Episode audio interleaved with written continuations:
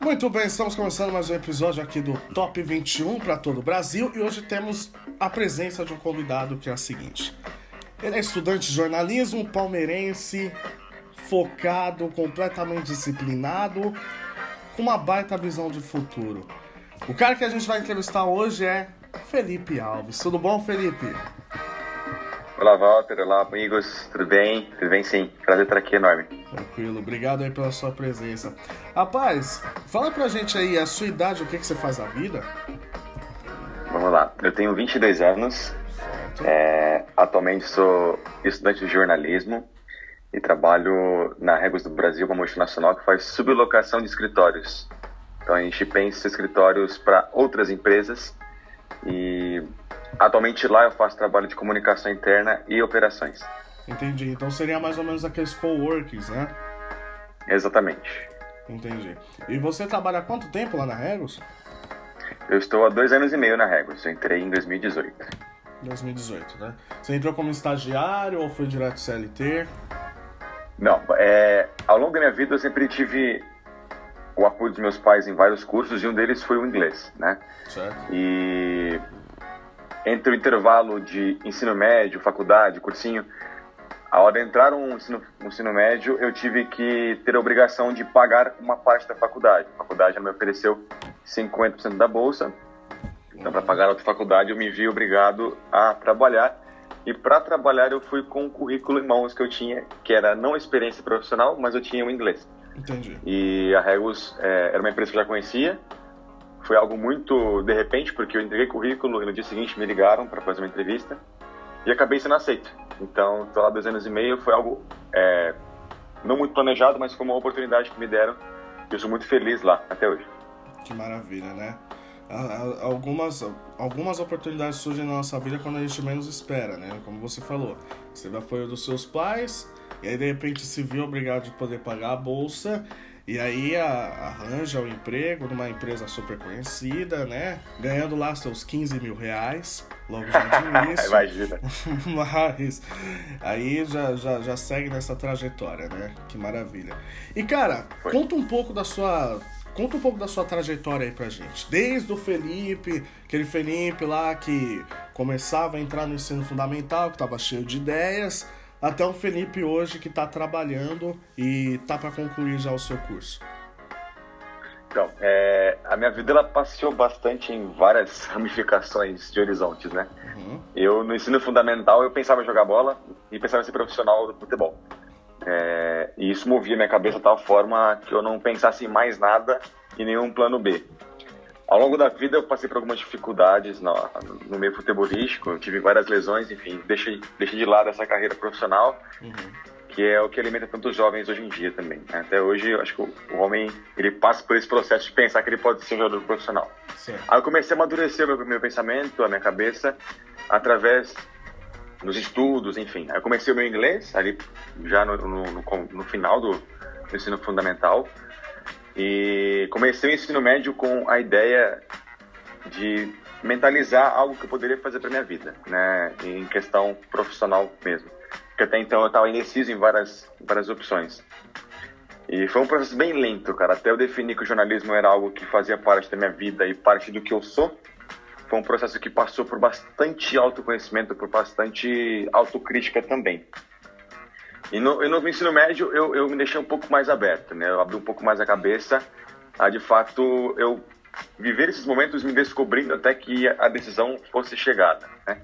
Eu concluí o ensino médio, tendo meu boletim em mãos e vendo que eu era uma pessoa muito mais de humanas do que de biológicas ou exatas. Então eu procurei definir através desse ramo uma carreira profissional ah, o que eu tinha em mente era jornalismo e direito. O jornalismo, curiosamente, era uma, um plano B, porque eu me achava de um perfil é, jurista, e enfim. Uhum. E fui pro cursinho com essa mentalidade de fazer direito. Mas no cursinho eu tive muitos professores que me orientaram, me abriram algumas portas relacionadas a pensamentos ideológicos de fato. E fiz algumas aulas experimentais no curso de Direito, em, algumas universidades, e acabei não gostando. Então ali foi uma derrocada de fato para escolher o jornalismo, porque entre um e outro me vi muito mais imerso no ambiente do jornalismo e também para ter contato com aquilo que eu gostava, que era o futebol, com os esportes, enfim. Sim. Então o jornalismo ele casou, né? As minhas características pessoais, de gostar de ler, escrever, de ser um pouco mais de humanidades e também de casar com a minha formação é, na área do esporte. E aí hoje eu tenho a oportunidade de aliar os dois e ser muito feliz com isso. Que maravilha. E, e, isso infelizmente acontece, não é infelizmente, né? Isso é normal acontecer com muita gente, né? A gente entra numa coisa é, pensando que é algo que, é, que a gente vai escolher, que vai seguir. Quando a gente vê a grade ou vê na prática é totalmente diferente, né? Isso que foi o que aconteceu com você. Foi. E, e você, você se vê com muito, assim, muito, muito futuro jornalístico? Ou, assim, uma vontade de, sei lá, fazer alguma pós-graduação que não só complemente, mas que tem alguma coisa ali a ver, que é de outro assunto, mas que tem algo ligado, você também pensa seguir? É, é o futuro daqui em diante, na, na carreira acadêmica, é, eu tenho dois horizontes possíveis, né? Eu penso em fazer uma outra graduação diferente do jornalismo, uhum. para realmente fazer esse filtro de especialização na área que eu quero trabalhar no jornalismo, etc. E o outro ponto é focar numa pós-graduação que me dê estofo para continuar trabalhando no mundo executivo, né? Onde eu estou hoje. Então eu estou entre esses dois meios, né? Entre me especializar no mundo que eu já estou, que é o mundo executivo, e o outro é o ponto acadêmico, que é o que eu seria feliz, talvez, né? É, estudando. Porque o mundo executivo ele me traz grande retorno financeiro, ele me traz grande felicidade nos dias a dias, mas aquilo que eu sempre sonhei foi de fato seguir um acadêmico um pouco bacana. Então, é, é essa parte ainda está ainda em processo de decisão, né? Eu, eu, espero até o fim do curso de jornalismo, terminando ano que vem, me definir dessa forma. Mas é bem difícil você tomar um. Uma... Na verdade, minha vida ela foi focada né, nas oportunidades, né? Então, eu, eu sempre me abri demais ao leque de aproveitar as oportunidades que a vida me traz. Eu acho que isso é o grande segredo que eu vivo. É... Como um cara que não nasceu rico, enfim, eu, eu, eu vejo dessa forma. Então, eu estou nesse impasse ainda de definir meus rumos através daquilo que o tempo me falar, até o final desse curso. Entendi. E, e no caso, você, você preferiria uh, seguir o jornalístico assim, mais de bancada, mais de redação, ou o jornalismo de, de esporte, aquele, aquele cara que vai pra rua como repórter, como correspondente? Qual dessas duas áreas você, você gostaria de seguir? Eu tenho mais apreço pela área de redação. Eu gosto mais de escrever e estar por trás das câmeras. No curso de jornalismo em si, é, do qual estou fazendo até hoje, eu, eu tenho me descoberto também na questão é, à frente das câmeras. Então o pessoal tem me colocado em desafios nesse sentido de reportagem, de apresentação como âncora de jornal. E eu confesso que é bem interessante a ideia também. Eu uhum. tenho me divertido bastante com isso. Mas eu sempre entrei no curso, sim, sempre me vi é, na parte da redação, que é onde eu mais gosto de trabalhar. Entendi. Que no caso é. Nem todo mundo que for repórter já foi de redação, é isso? É, na verdade, o jornalismo ele passa por um processo de característica própria mesmo. Né? Você entra no, no, jornalismo cru na questão de pensar o que você pode fazer. É, é, bem interessante essa ideia até. Porque você entra no jornalismo com uma cabeça de tipo, ok, eu sou de redação, eu, sou, eu gosto de escrever, mas ao longo do curso você vai tendo aptidões e disciplinas que te ensinam bastante a ponto de você gostar de outras coisas também.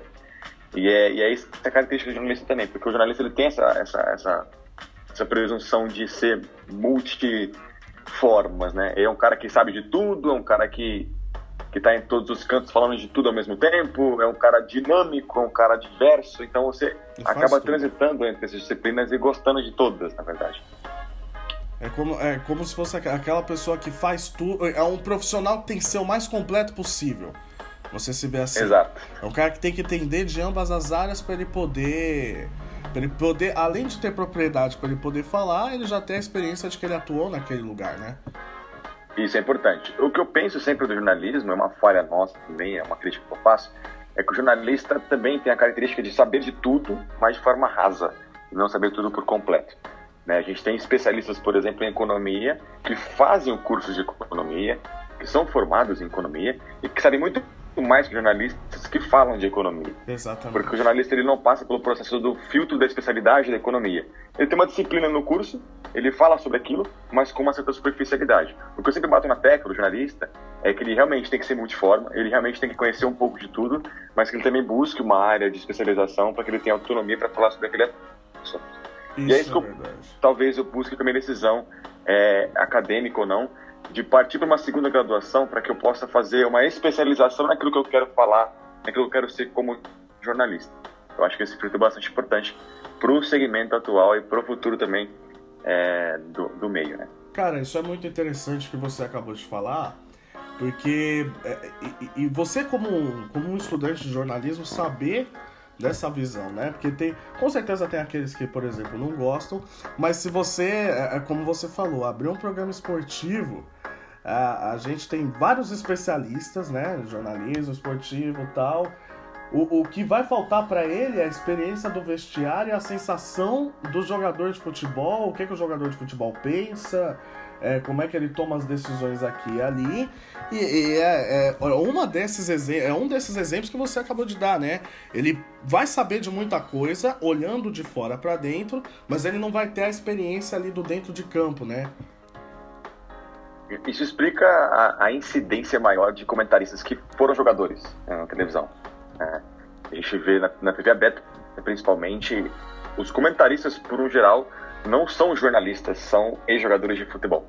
Porque eles estão imersos naquele aquele ambiente, já fizeram parte do lado de dentro do futebol, e é bastante importante.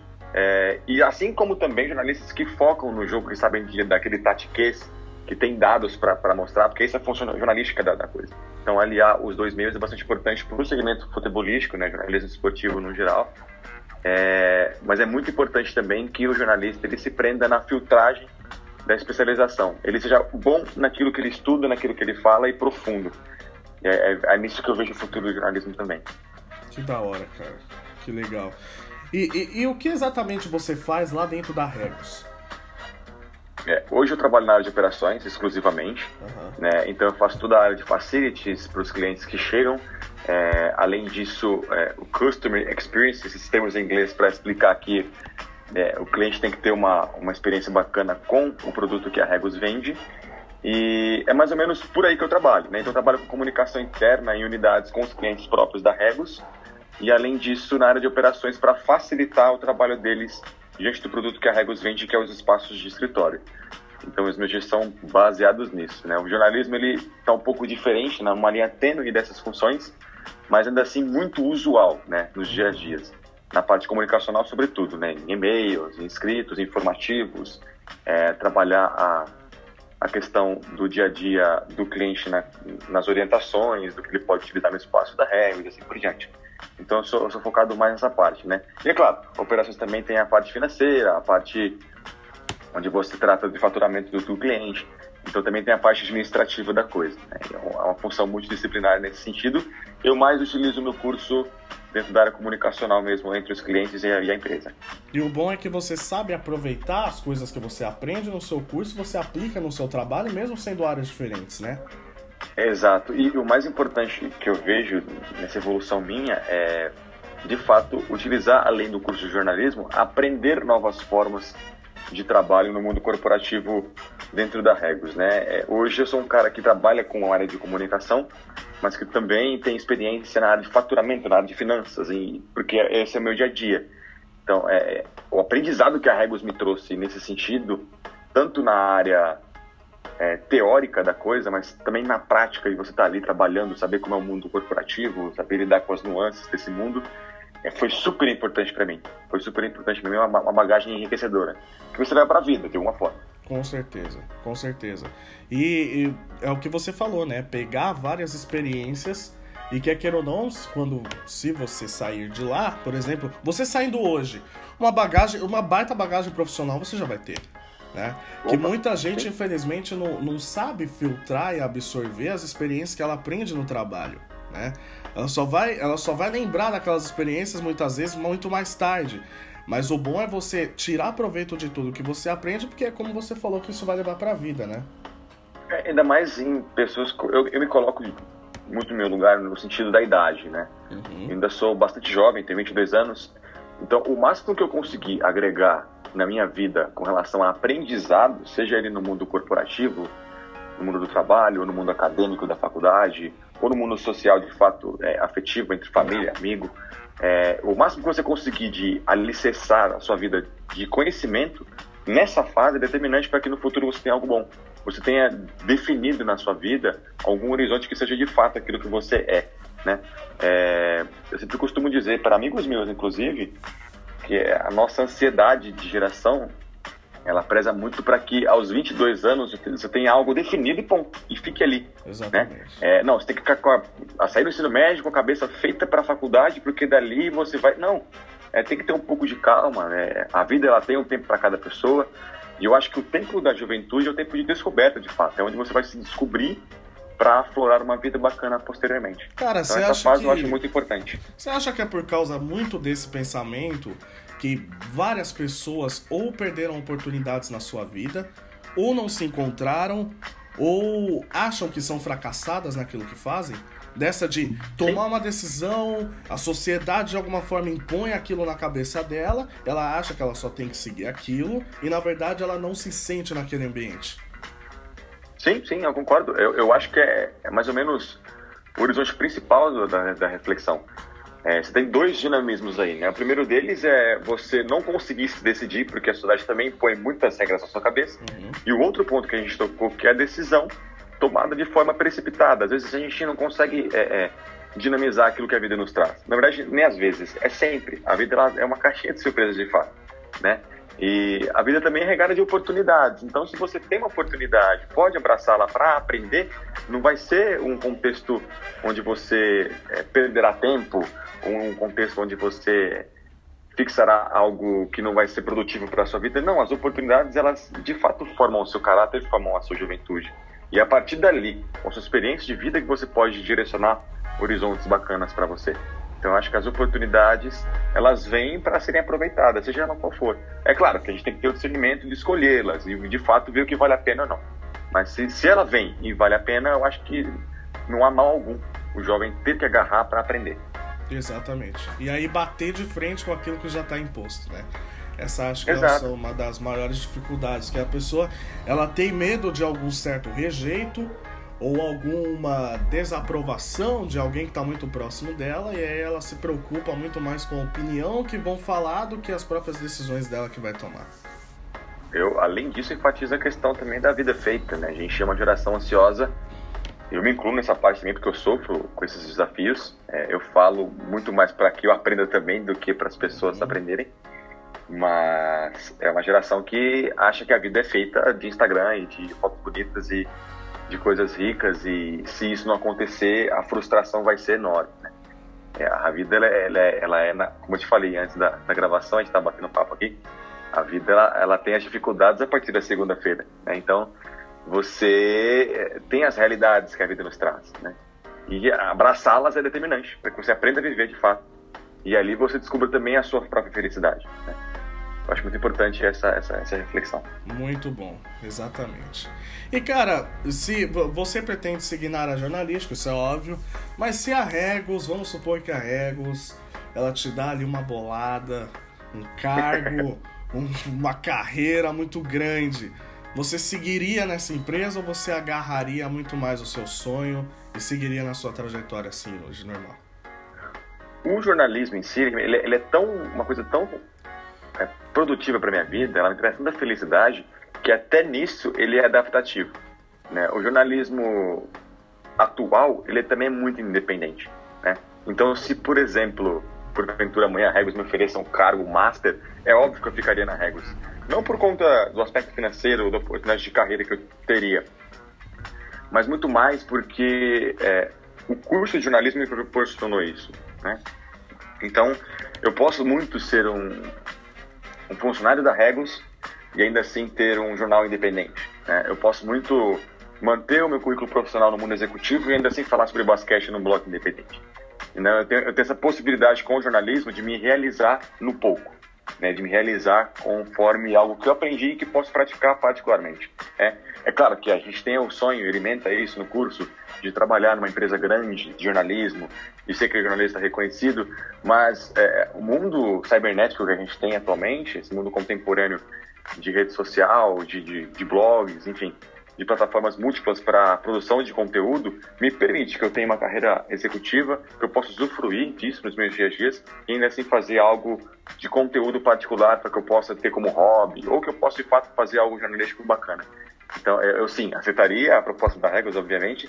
É até um pensamento que eu tenho, né? A Regos é uma empresa que me alicerce de tantas formas, desde financeira quanto pessoal. É uma empresa que eu tenho tanto carinho que eu não penso sair de lá tão cedo. É, então, é mais ou menos esse, esse horizonte que foi para minha vida, né? O jornalismo ele me proporciona algo que me traz adaptação à vida que eu tenho. Isso é muito importante, é um curso que eu amo também muito por isso. Isso é, é muito importante que você falou, né? Sobre adaptação. Mesmo você não seguindo aquilo 100%, que pode acontecer, você ainda vai saber utilizar nas suas horas livres né? algo que você está aprendendo, algo que você já aprendeu, algo que você possa praticar e que, futuramente você pode ingressar nisso de vez, né? É o que você Exato. falou sobre as oportunidades, não descartar totalmente. Se quer querer ou não, isso é uma oportunidade, né? Exatamente. É, na verdade, e até o que eu, eu sempre comento em sala de aula, é, o mundo comunicacional te permite isso. Essas multiformas que eu citei anteriormente, é o que de fato se perde um jornalista. Que ele seja multiplataforma, que ele seja uma pessoa diversa. Então, se você é da área da comunicação e preza muito por uma filtragem de trabalho, ou pensa, ah, eu quero trabalhar no, em tal jornal, ok, você pode fazer por onde para conseguir, mas também não espere essas oportunidades ao longo do caminho. Né? Eu tenho amigos meus, por exemplo, que iniciou o curso de jornalismo é, fazendo assessoria de imprensa numa pequena empresa e hoje trabalha em redes comunicacionais de televisão. Então é, é, é bem diverso. É uma pessoa que saiu da assessoria de imprensa, que é algo muito mais interno, para ser repórter de TV Globo, de Band, enfim.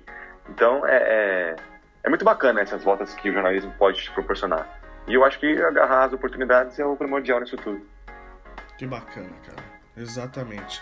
E, e, você, você agora olhando com o papel de jornalista mesmo, o que que você faria para poder acabar com as fake news? Pergunta difícil, cara, e bastante importante. É, eu como jornalista, como comunicólogo, eu vejo que o meu trabalho é tornar a fake news uma orientação, né? O que eu sempre digo também aos familiares, às pessoas perto de mim, né? É, a fake news já é um termo redundante, porque se é news, não é fake, enfim, é, a notícia ela não pode ser falsa por si só. E, além disso, o trabalho que antes era do jornalista, de checagem, de apuração, de procura da veracidade dos fatos, hoje também é da população e de quem lê, do interlocutor de fato. Então, você, como interlocutor, você deve ler uma notícia e checar os fatos posteriormente para ver se aquela notícia é verdadeira ou não. Né? Então, meu trabalho como jornalista é informar esse processo. É informar que as pessoas devem ser um jornalista também no processo de checagem. É informar que as fake news estão rondando nas redes sociais, que aquilo que ela recebe no WhatsApp, às vezes, pode ser falso e ela deve procurar né, saber se há veracidade ou não, né, até para ela se informar melhor. Então, meu papel como comunicólogo, para evitar as fake news, é de fato usar a comunicação para falar que ela é falsa e falar que as pessoas devem fazer o processo de apuragem para ver se de fato procede ou não a notícia que ela lê. Esse é meu papel como comunicólogo. Mas para acabar com a fake news de fato, eu vejo que é muito mais um processo de juristas. Né? Eu vejo muito mais no mundo legislativo o processo de acabar com as fake news, porque de fato, se você promulga fake news, você está cometendo um crime. Né? Então, se a gente fala de crime, se a gente fala de promulgação de algo que é falso para é, você reter interesses pessoais diante do jornalismo, é algo criminoso e você deve pagar isso como uma pena legislativa. Então eu vejo muito mais para você acabar com a fake news, algo legislativo, é, punição de pena e assim por diante. E na parte do jornalista, que faz a comunicação séria, que tem isso como trabalho, informar e, e trazer é, soluções palpáveis para o dia a dia do ser humano, para que quando ele dedicar com uma fake news, ele possa sair dessa ilesa. Que é o que você falou, né, cara? Hoje, hoje é um pouco hoje é inevitável isso acontecer Porque como você falou, o jornalismo é feito de várias formas, né? Desde o Instagram até a redação tradicional de uma grande empresa. É, então é, é muito mais nessa área de orientar né, as pessoas, as próprias pessoas elas podem fazer suas denúncias e aí como punição o processo jurista. É muito Isso, bacana, muito bacana essa sua visão, porque as pessoas elas acham ainda que é a própria redação do jornal que é responsável por checar as fontes da fake news e evitar com que isso aconteça, né? E aí você tocou num ponto muito forte, onde todo mundo está hoje muito comunicável e as próprias pessoas é que podem fazer essa denúncia, né? Exato. É, hoje em dia, a função jornalística de apuração, ela por si só, na apuragem dos fatos, ela também faz parte do interlocutor é óbvio. O primeiro processo para você evitar a fake news é escolher veículos com credibilidade, veículos grandes de informação. Uhum. Né? Então, você, interlocutor, ao querer se informar sobre algo, procure veículos grandes. Porque aí você vai estar lidando com o processo de uma equipe que apurou os fatos, que ainda com certa tendenciosidade ou ideologia impregnada, é, consegue noticiabilizar algo bacana para que você se informe. Esse é o primeiro ponto.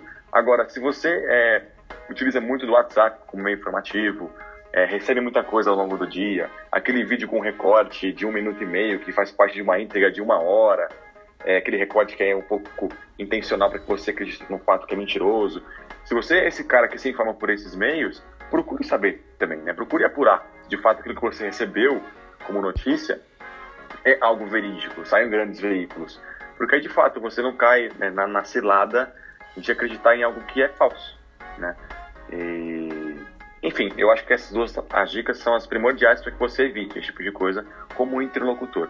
O processo de apuração hoje faz parte da vida do leitor, é inevitável, porque ele recebe muita informação. Né? A informação cai no nosso colo, a gente precisa procurá-la. Então, eu acho que é muito nesse sentido também. O processo de apuração, enfatizo, é uma função jornalística que também faz parte do leitor hoje em dia. Maravilha. E para você, cara, você acha que o jornalismo tradicional, aquele de bancada, né, como por exemplo Jornal Nacional, esses grandes assim, o jornalismo tradicional, terninho, gravata, apresentado, tal, você acha que ele tá morrendo aos poucos? Difícil pergunta também. Eu não acho que ele está morrendo. Eu acho que o jornalismo atual ele está se ressignificando. Eu gosto muito dessa palavra, inclusive. Porque o jornalismo tradicional, o de e gravata, o do William Bonner, um jornal nacional da vida, que é o principal jornal de bancada do país hoje, é, ele ainda tem um alcance muito grande. Sobretudo nas pessoas que não possuem internet para se informar. Por exemplo, no país como o Brasil, que é de dimensão continental. A gente tem uma região que é a nossa, do Sudeste, que tem bastante acesso à internet, em que a desigualdade social ela é eminente, mas que as pessoas têm oportunidades de acesso é, pode ser que o jornalismo ele tenha várias formas e que o Jornal Nacional, por exemplo, tenha perdido espaço.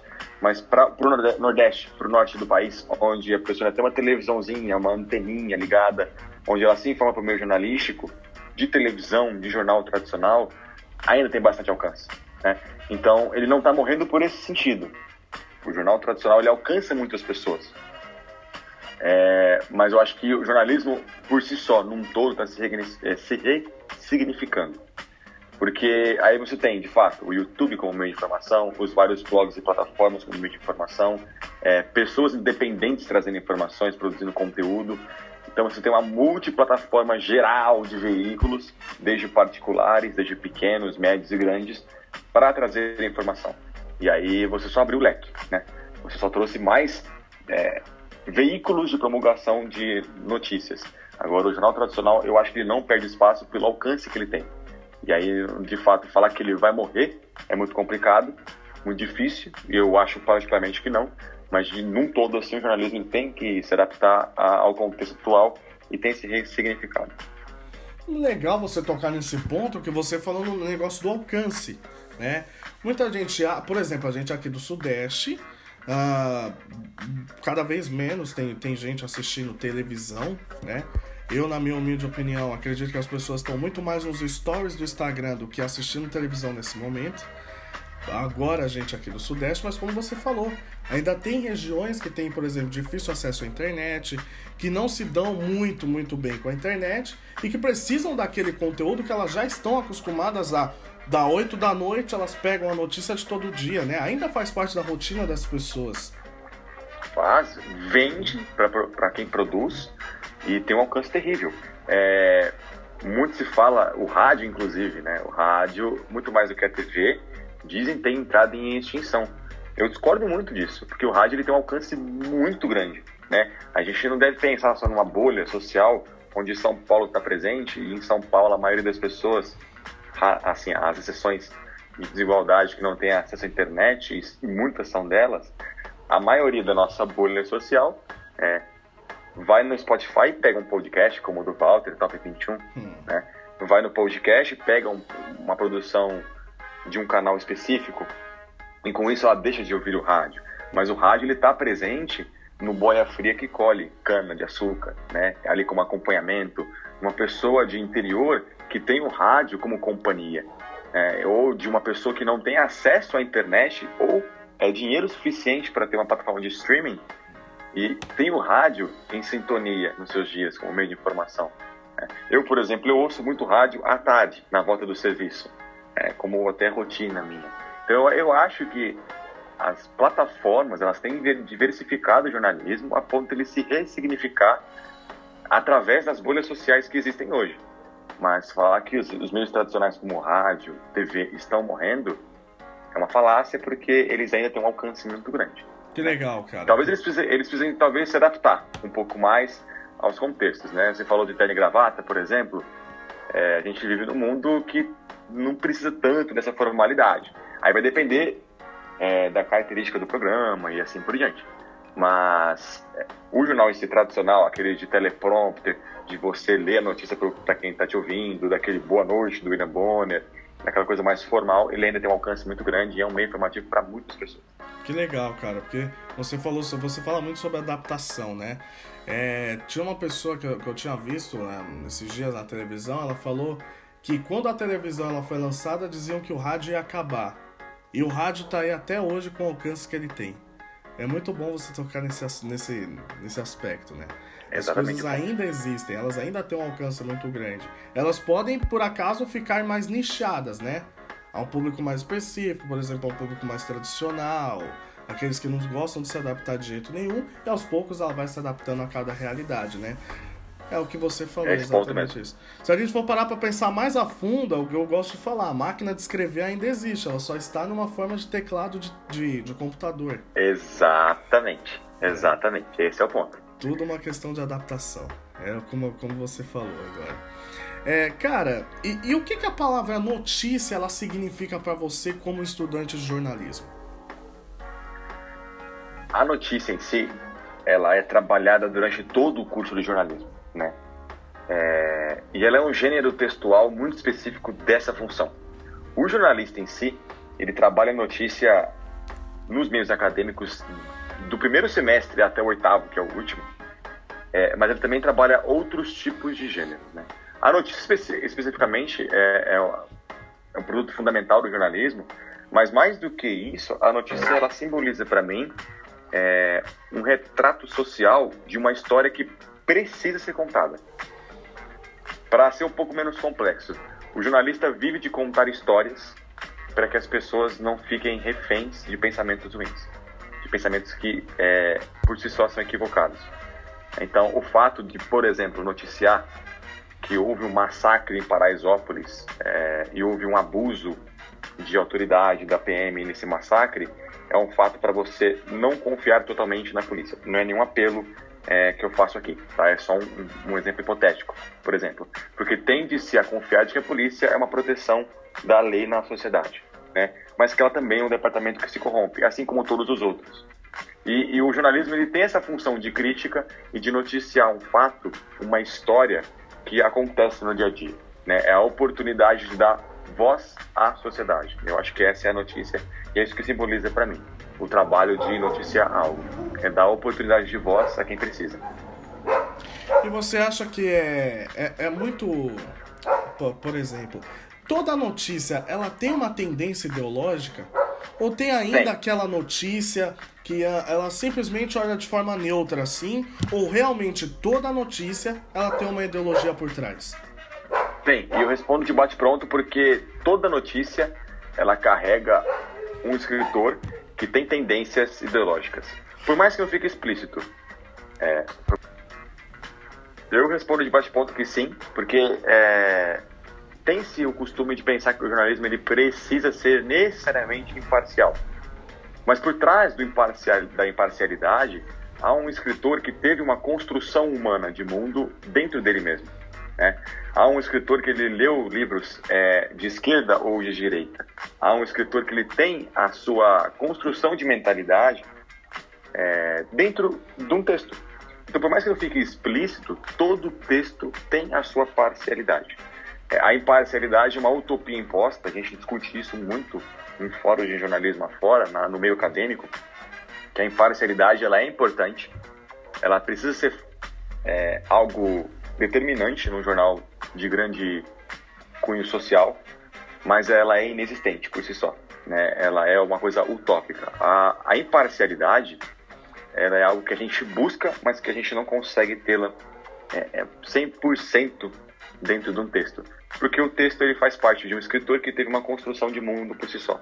Então ele, ele, ele vai expor o que ele tem de formação humana. E na formação humana ele teve a parcialidade, ele teve um lado mais aflorado ou outro lado mais aflorado.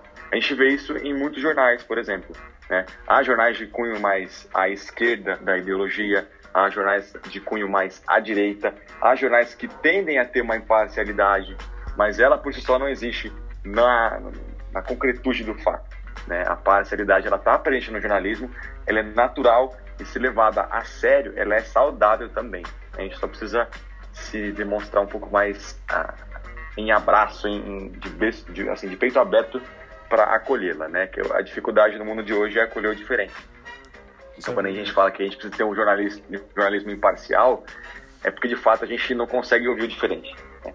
Mas o jornal parcial ele está presente nos grandes jornais que se dizem imparcial. Que é o que você falou, né? É, e acontece, cara, de, por exemplo, dentro de uma empresa que apresenta um jornal mais de, de esquerda ou de direita, é, existirem aqueles momentos que ela tende mais ao outro lado do que o lado que ela é, normalmente traça. Como, por exemplo, ah, um jornalismo que é mais de direita, ele vai lá, apresenta vários jornais de direita, e tem alguma hora que ele apresenta mais pro outro lado. Ainda acontece isso de forma geral? Acontece. Eu acho que os grandes veículos são essa, essa denominação, né? É, você tem um veículo grande de jornal, não vou citar o nome aqui para não ficar tão, tão subjetivo, mas que criticou o, o, impeachment e que hoje apoia um impeachment possível do governo atual.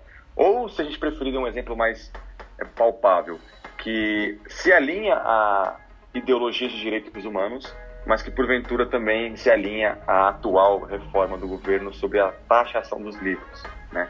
Então, tem jornais que se, se deslocam para várias funções de ideologia, porque os jornalistas que estão lá eles cumprem um protocolo óbvio dos interesses da empresa de jornalismo, mas eles também têm uma formação múltipla. Então, no mesmo, no mesmo editorial de jornal, é, no mesmo, na mesma cabine jornalística, na mesma editoria, há várias cabeças. Né? Essas várias cabeças elas dinamizam o jornal para que ele possa ser uma parte imparcial para a sociedade. É, é, na verdade, é nisso que trabalham os grandes veículos, né? Vou contratar um cara que é mais de esquerda, outro que é mais de direita, vou tornar um jornal um pouco mais imparcial trazendo múltiplas ideias. Os grandes jornais fazem isso. É, alguns jornais tendem a, de fato, é, colocar o lucro da empresa de noticiabilidade no aspecto de esquerda ou de direita bem definidos, né? Mas os grandes veículos eles fazem essa multiplataforma de cabeças para que de fato não fique uma coisa pendente para um lado só. E como é que você enxerga a atual mídia, cara? Você acha que ela é muito diversificada ou não? Você acha que ela tem os seus momentos de altos e baixos? Ou você acha que ela precisa de fato assumir uma posição? Como por exemplo, uh, né, um grande, um, uma grande plataforma de mídia, né? Uma das a maior do nosso país, né? Que por exemplo em 2013 uh, ela falava sobre o impeachment da Dilma, né?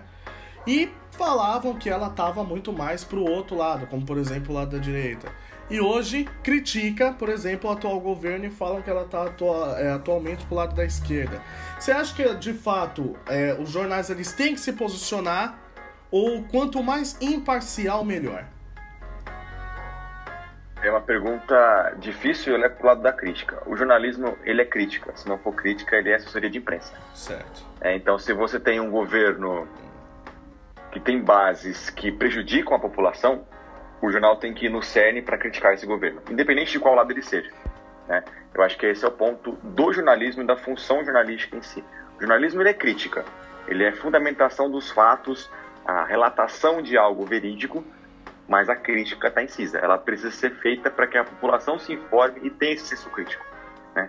Tendo isso em mente, eu acho que o resto vem por consequência. As interpretações, é, os horizontes formados e assim por diante mas o jornalismo tem que ser crítico, independente do qual lado seja. Né? É, se ele for crítico e produtivo para a população nessa crítica, é, já é fundamental para mim. Exatamente. E, cara, Aí, voltando também à sua primeira pergunta, eu acho que não respondi, é, que é a questão de como eu vejo o jornalismo atual. Ah, né? Eu vejo um jornalismo refém é, das bases dos interlocutores.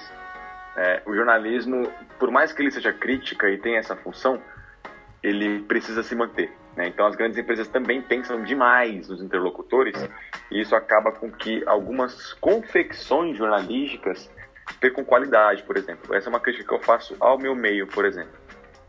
É, hoje em dia, a gente não tem mais o. Eu, como jornalista, não tenho mais o tempo hábil para trabalhar numa produção jornalística adequadamente. Eu tenho que ouvir o fato e noticiar o fato quase simultaneamente para que a população se informe. Senão eu perco o clique, eu perco o byte, eu perco renda para minha empresa jornalística. Tá tudo é. muito então, rápido. Então hoje, né, exato, como a informação está muito rápida, eu preciso ter a aceleração óbvia de ouvir o fato e noticiá-lo quase simultaneamente. Eu não tenho o trabalho de fazer uma matéria boa, ter uma qualidade de apuração, e eu acho que nisso o jornalismo perde bastante. Mas, ao mesmo tempo, acelera também a questão de você estar é, tá mais próximo do público, né? Então o jornalismo ele é refém, mas ao mesmo tempo precisa disso. Na adaptação, eu falo muito disso aqui até, na adaptação àquilo que o público pede. Então é uma crítica que eu faço, ao mesmo tempo que um elogio. Maravilha. E se você tivesse um programa de jornal hoje, né? Felipe tá aí com uma bancada, é âncora, seja lá como for. Se você tivesse um programa de jornal, seria espelhado em algum existente? Eita. Seria. Eu tenho, vamos assim, referências eu tenho muitas. É, o bom da referência é isso, né? Você ter como base de algo que você pode sonhar, enfim. Uhum. Eu gosto bastante e tenho visto bastante, desde que eu comecei jornal, o jornalismo na faculdade, é, na HBO, que eu cito, é, o Greg News, do Gregório do Vivier. Eu acho que é um jornal muito, muito, muito, muito, muito bom, cara. Em termos de roteiro, em termos de montagem, é, em minutagem também, um jornal de no máximo meia hora, 40 minutos. É o que a minha rotina também precisa, né, de algo que seja prático, que informe bem, que seja de qualidade, que seja curto, né? Então, é, eu teria algo mais ou menos naquele sentido. Né? E também um jornal que, além de ser uma plataforma de informação séria, é um jornal crítico e ao mesmo tempo bem humorado. Uhum. Eu acho que às vezes falta também para a população ter esse jornalismo que abrace ela de alguma forma, que a deixe contente também, porque hoje é, é quase sinônimo, né? Você liga a TV, você fica entristecido. So, é, fica como... mal-humorado por conta dos horizontes que ela prega ali. É né? do Gregório, é do Gregório, né? Como você falou. É, Gregório do Vivier. Isso, exatamente. É, então, é, assim, você liga a televisão, você fica triste com aquilo que é noticiado. É quase que um, um livro de negatividade. Né? Claro que isso por parte da televisão não é errado. A gente tem que noticiabilizar aquilo que de fato acontece. Não é só né? coisa ruim, né, mundo... cara? Se você vai ligar a televisão, só tem coisa ruim. Muitas vezes dá até é, vontade eu... de desligar, né? eu, mas eu defendo essa ideia. Eu defendo porque o nosso mundo é sinal de que o nosso mundo não está normal. Uhum. Né? É sinal de que as coisas não caminham para um lado bom né? daquilo que a gente precisaria. É, é, é, óbvio que isso nos, nos, entristece, mas é o que de fato acontece. Né? Eu sou muito contra o jornal que prega só o positivismo. Né? Aquela coisa de notícias felizes e que o mundo está maravilhoso. Não, você sai da, da, da, porta da sua casa, você teria uma casa, obviamente. da porta da sua casa você sai, o mundo é totalmente diferente, é rancoroso, é odioso, enfim. Então aquilo que se prega no jornal é aquilo que se vive de fato. Aí é, é o ponto que eu chamo a atenção. Mas há formas na comunicação de você reter essas informações negativas e transmitir com facilidade a ponto da pessoa refletir, ver a gravidade da coisa, mas ao mesmo tempo não ter um sentimento tão ruim. Né? E eu acho que o, o Greg News ele tem essa função, cara. É, é, claro que é um jornal um pouco mais tendencioso, né? às vezes a linha ideológica não vai ser concordante, mas é um jornal assim que eu teria pelo roteiro formado, pela plataforma utilizada, por tudo que é feito ali como forma de conteúdo. Que é como você falou, né, cara? Todo mundo tem uma base. Todo mundo tem um espelho, cara. Ninguém vai reinventar a roda, né? Você vai ouvir aquela pessoa, você vai se acostumar mais com ela, você vai ter ela como base. Eu, por exemplo, eu gostava muito do Ricardo Boechat. Mais, mais pra trás. Gostava demais, né? Então todo mundo tem, todo mundo vai ter uma base, né? Seja ela qual for. Mas o importante é você ter uma referência e muito bem o que você falou, como por exemplo, o excesso, né? Você prega muito excesso de positivismo, muito excesso de só negatividade. Nunca tá bom, né? Por isso que é, que é bom dar aquelas balançadas assim no jornal, principalmente o que você falou, para manter a atenção do ouvinte ali, né? É, claro, é, e é, é, nisso que eu foco sempre, na qualidade do conteúdo, daquilo que está sendo colocado por interlocutor. Porque se você coloca um conteúdo que visa somente os interesses da empresa, é, você sendo conivente com até é, um pezinho na fake news. Né? Porque o compromisso que você tem de fato é com o jornalismo em si, com o jornalismo próprio. Né? Exatamente. O trabalho da, da sociedade hoje é, e eu acho muito importante sua pergunta por isso, é ter uma referência jornalística. E, é isso que eu, que eu prego sempre para pessoas próximas de mim. Né? Você se é, adequar a um jornalismo que te serve, que seja bom, mas que você se identifique de fato. Porque hoje existe muitas formas de plataforma, né? Escolha a sua, para você se informar, para você se adequar ao mundo que você vive, e não viver num marasmo de, de ser uma pessoa que não tem acesso crítico, né? escolher um de fato que você tenha afinidade, que seja bom para você e que te informe dos casos. Isso é o mais importante. E a gente está com um leque de opção muito aberto de jornalismo para isso. Demais, demais. E o que você falou, né? Escolha fontes confiáveis. Vai sair acreditando Opa, De primeira instância. Em noticiazinha de WhatsApp, não. Ou até no YouTube, ou seja lá como for. E migrando mais pro Felipe Alves, um pouco mais pessoa, né? É, como é que você enxerga o seu ciclo de amizades hoje em dia. Porque é, você é uma pessoa que está pensando no seu futuro, né? Que está com um futuro traçado, está encaminhado, você tem que tomar decisões. E com isso, com decisões, você atrai e afasta pessoas ao mesmo tempo, né? Como é que você vê o seu ciclo de amizades hoje em dia? Filosófica essa pergunta, hein? Gostei. é... Cara, no atual tempo da pandemia, a minha reflexão social dessa coisa é de como os verdadeiros têm ficado na minha vida. Né? Com esse tempo de distanciamento social, é, da gente não, não mais conviver com tantas pessoas ao mesmo tempo. É, na convivência em si, a gente percebe muito coleguismo, a gente convive com muitas pessoas e tem a falsa impressão de que elas são nossas amigas. Né? Então, esse tempo de pandemia tem feito me preocupar bastante com as amizades que eu tenho de verdadeiro cunho afetivo. É, então eu tenho percebido que quem me procura de fato se preocupa comigo e quem eu tenho procurado de fato são as pessoas que eu me preocupo. Né? E nesse sentido, eu vejo que as minhas amizades elas são poucas, mas elas são determinantes para aquilo que eu sou. É, então, quando a gente fala de amizade, a gente fala de um, de um aspecto da vida que configura quem a gente é, cara. Isso é muito, muito determinante, muito importante para todo mundo. Eu confio bastante que as nossas convivências dizem 100% de quem nós somos. Exatamente. E aí, se você se rodeia de pessoas que de fato não agregam algo em você, elas vão contaminar a sua vida de alguma forma. Só que ao mesmo tempo, a gente tem que também ter a visão de que não necessariamente a pessoa que não tem sucesso profissional, que não tem sucesso financeiro, que não tem sucesso em alguma área da vida, é uma pessoa que a gente deve descartar na nossa vida.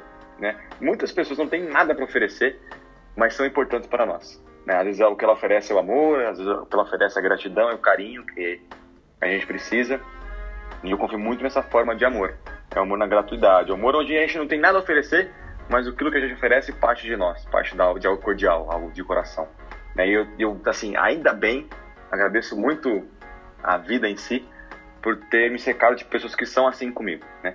Que às vezes não tem nada para oferecer, nada, nada, nada, mas ao menos tem a cordialidade, a afetividade, a preocupação em perguntar se está bem, em ser ouvido e assim por diante. Então eu vejo que as minhas amizades hoje não são amizades que alcançam sucessos extraordinários, né? Eu não tenho amigo youtuber, por exemplo, não tenho amigo que é dono de empresa, é, mas eu tenho amigos que me cercam de afetividade. Isso é muito, muito importante para mim e para aquilo que eu penso da minha vida.